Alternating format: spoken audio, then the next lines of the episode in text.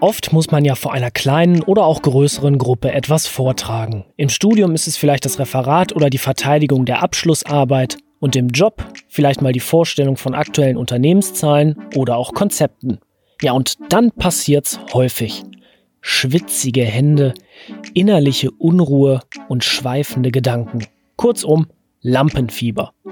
Es gibt aber auch die andere Situation. Man hat eine gute Idee, ein erstes Konzept geschrieben, ja, und dann ploppt auf einmal ein Aspekt auf, den man so nicht durchdacht hat. Viele brauchen dann eben mal einen guten Ratschlag, sprich einen Blick von außerhalb. Genau das ist heute Thema im Podcast von The Mission. Wie besiege ich das Lampenfieber?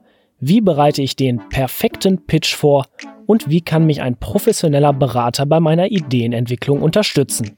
Und damit herzlich willkommen zu The Mission, der Podcast zur Nachhaltigkeitsinitiative. Ich bin Matthias Rutkowski.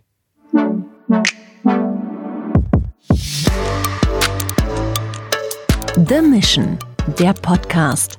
Initiative für eine nachhaltige Zukunft. Jemand, der regelmäßig High Potentials, Manager und Firmen berät und dessen Kollegen die Teams von The Mission für ihre Pitches vorbereiten, ist Walter Sinn, Deutschlandchef und Mitglied im Global Board of Directors von Bain Company. Hallo Herr Sinn, ich grüße Sie. Hallo, schönen guten Tag. Herr Sinn, ich habe ja zu Beginn der dritten Runde von The Mission ein Statement von Ihnen gehört, wo ich den Eindruck gewonnen habe, dass Sie und Bain ziemlich begeistert von The Mission sind. Ich zitiere mal eben ganz kurz. Eine einzigartige Kombination aus jungen, engagierten Talenten auf der einen Seite und etablierten Unternehmen als Partnern auf der anderen Seite. Dabei kommen wunderbare neue Ideen zustande. Was macht denn jetzt The Mission für Sie so einzigartig, wenn ich das so höre? Also es äh, ist in der Tat richtig. Wir sind sehr begeistert, äh, sehr begeisterte Partner dieses Projektes The Mission. Es geht natürlich los mit dem Thema selbst. Äh, Nachhaltigkeit ist in aller Munde, nicht nur in der Gesellschaft insgesamt, sondern äh, bei vielen, vielen Unternehmen, die wir im Tagesgeschäft betreuen. Und die Tatsache, dass wir uns hier sozusagen Thema für Thema äh, an den UN-Nachhaltigkeitszielen abarbeiten mit dem Mission, macht natürlich Spaß, weil es einfach äh, on top of mind ist, wie man so schön sagt, äh, als Berater.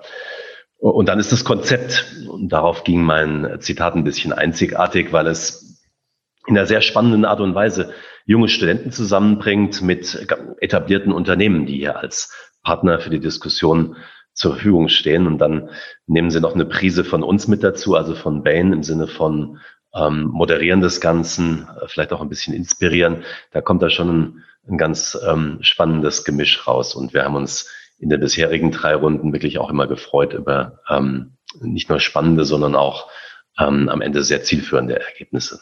Nun muss man natürlich auch irgendwann mal zu zielführenden Ergebnissen kommen und da vor allem auch überzeugen, wenn man diese vorstellt. Bleiben wir einfach mal bei meiner eingangs skizzierten Szene, der perfekte Pitch. Es geht zum Beispiel darum, wie jetzt bei The Mission, Unternehmensvertreter von meiner Idee zu überzeugen. Für Sie als Profi, wie sieht der perfekte Pitch aus? Zugegebenerweise startet er natürlich einfach mit der guten Idee die sich dadurch auszeichnet, dass sie ganz klar einen, einen Handlungsbedarf adressiert, ein Problem adressiert eines, eines Kunden oder einer Zielgruppe. Welches Problem soll gelöst werden? Das würde ich immer erstmal an den Anfang stellen und wie überzeugend das rübergebracht wird in der, in der Beschreibung der Idee, die natürlich als Idee dann auch transportiert werden muss im Sinne von, wie kriegt man das zum Fliegen? Was ist am Ende das Potenzial? Was ist der Business Case, wenn Sie so wollen?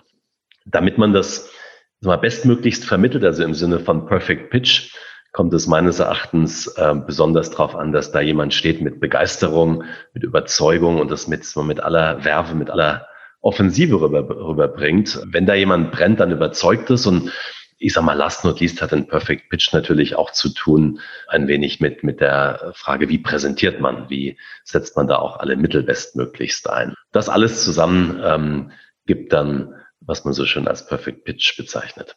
Die Teams müssen ja regelmäßig bei The Mission pitchen. Quasi anfangs, wenn es beim Kickoff darum geht, erstmal grundlegend zu skizzieren, was haben wir vor. Dann gibt es ja Halbzeit-Pitches, wo quasi ähm, so nach der Hälfte der drei Monate geguckt wird, okay, was ist bis jetzt ähm, passiert, wie haben wir uns schon mal weiterentwickelt und dann zum Ende jedes ähm, Mission-Themas beim großen Finale der abschließende Final Pitch. Sie unterstützen mit Bain Company ja auch die Teams. Wie genau coachen Sie die Teams, damit quasi am Ende wirklich der perfekte Pitch auf die Bühne kommt und wirklich die Ideen auch überzeugen? Wir ähm, unterstützen im Rahmen von der Mission in drei Dimensionen. Die erste ist, es gibt am Anfang, wenn alle zusammenkommen, einen großen Kickoff, äh, in dem wir, ich sag mal, schlichtweg die Teams ein wenig trainieren in Themen wie Design Thinking, Agile, äh, aber auch wie macht man einfach äh, Customer Research.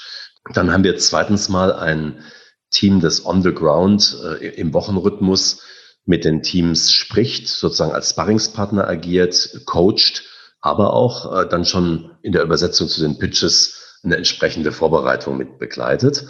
Das wird sehr geschätzt äh, nach, meinem, nach meiner Einschätzung von den Teams.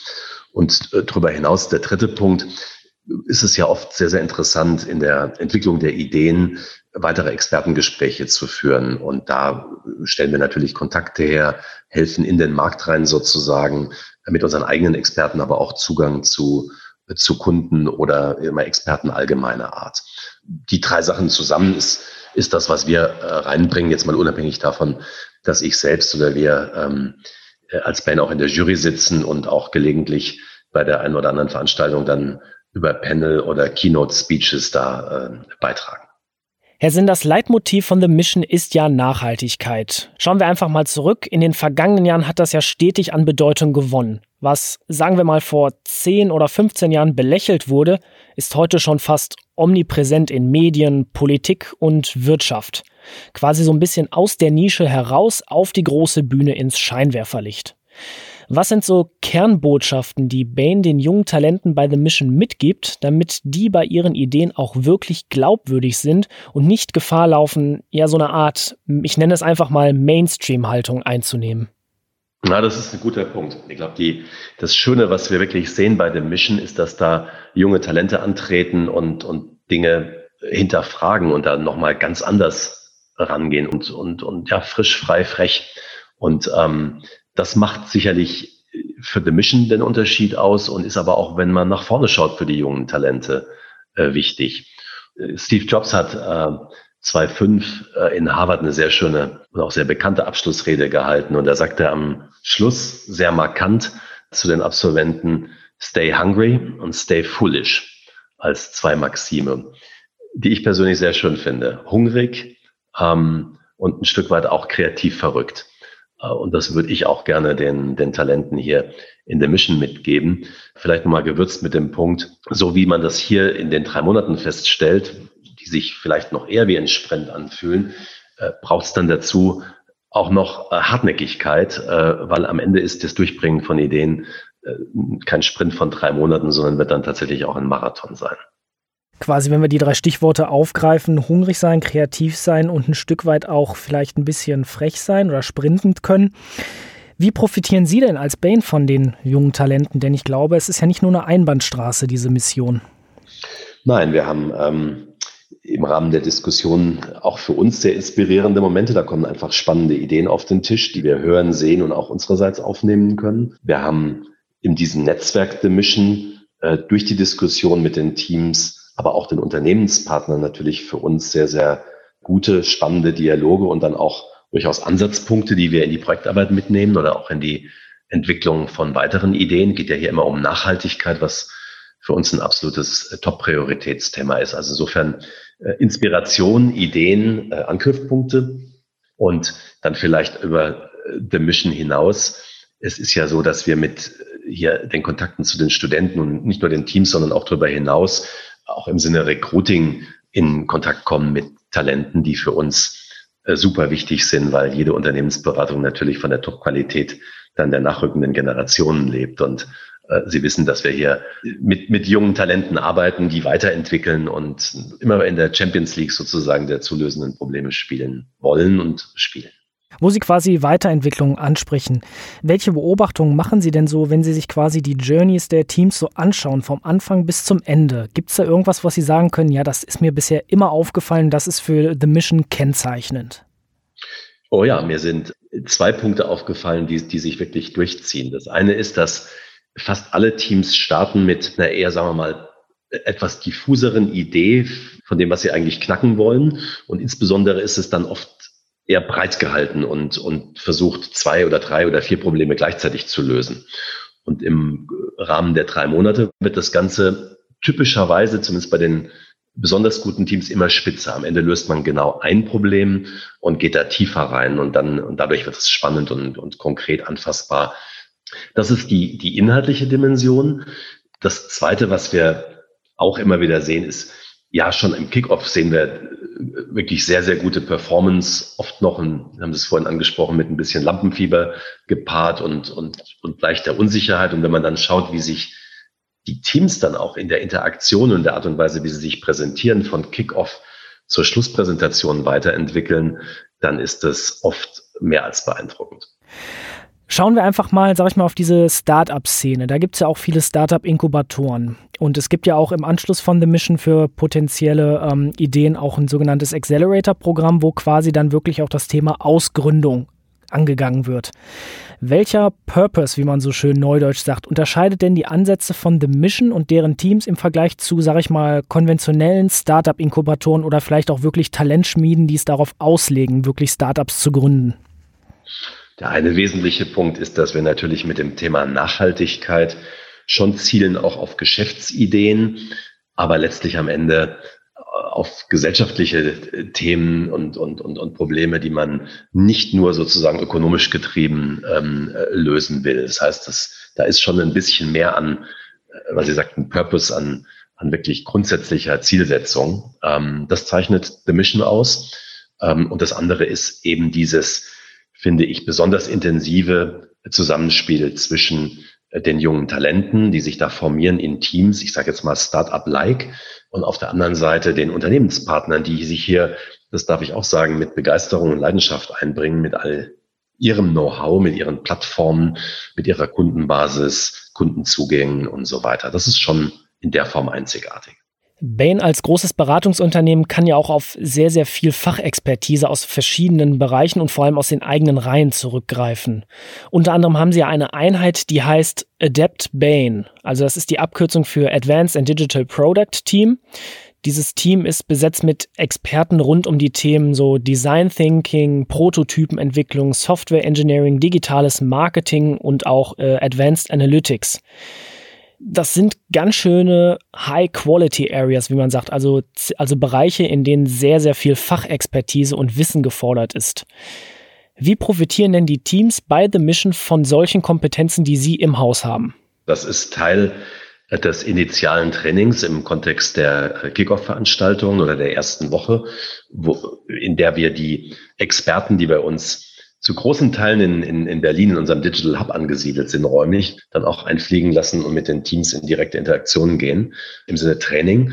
Aber das geht dann darüber hinaus, wenn wir äh, die einzelnen Teams coachen in der Entwicklung der Ideen, braucht es natürlich auch die Speerspitze unserer digitalen Kompetenz und dann bringen wir auch die Spezialisten aus unserem Adapt-Team äh, mit an den Tisch. Das ist Teil der Übung glaube ich, ein sehr wichtiger. Ich würde Sie gerne abschließend mal eine Sache wirklich fragen, und zwar, welche Chance sehen Sie denn in der Arbeit der Teams von The Mission für Wirtschaft, Gesellschaft und vor allem vielleicht auch für die Unternehmenslandschaft von morgen? Denn die ESG-Kriterien, die sind, sage ich mal, inhärent von The Mission, aber welche Chance und Perspektive bietet das denn für die Wirtschaft von morgen?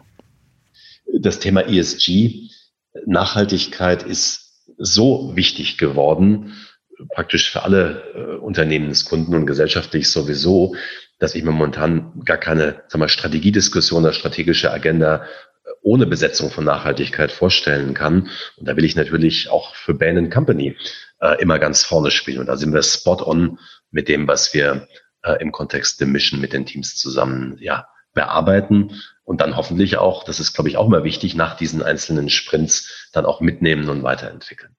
Das heißt, ich entnehme dem, Nachhaltigkeit muss quasi zukünftig Teil jedes Geschäftsmodells und der Wirtschaft von morgen sein. unbedingt, und das ist nicht nur das die Konsequenz von Fridays for Future, sondern Diskussion, die Einzug gehalten hat in alle Vorstandsetagen, die getrieben wird von Investoren, äh, die aufgenommen wird in den Unternehmen, aber übrigens auch natürlich getrieben wird dadurch, dass die Kunden dieser Unternehmen das einfordern und zunehmend einfordern.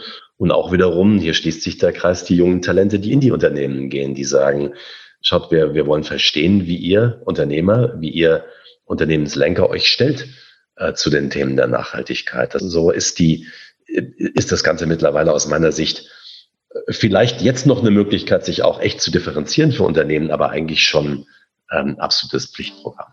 Ich fasse zusammen. Nachhaltigkeit ist unerlässlich für die Wirtschaft von morgen und gehört auf die Tagesordnung jedes Unternehmens. Das sagt Walter Sinn, Deutschlandchef von Bain Company. Vielen Dank für das Gespräch, Herr Sinn. Ja, und wir, liebe Hörerinnen und Hörer, wir hören uns in zwei Wochen wieder zu einer neuen Folge von The Mission, der Podcast zur Nachhaltigkeitsinitiative. Bis dahin sage ich Servus Pfirti und ciao bis zum nächsten Mal. The Mission, der Podcast. Das Hörerlebnis zur Nachhaltigkeitsinitiative von Deutsche Bank, Futury, Bain Company, PreZero und der Handelsblatt Media Group.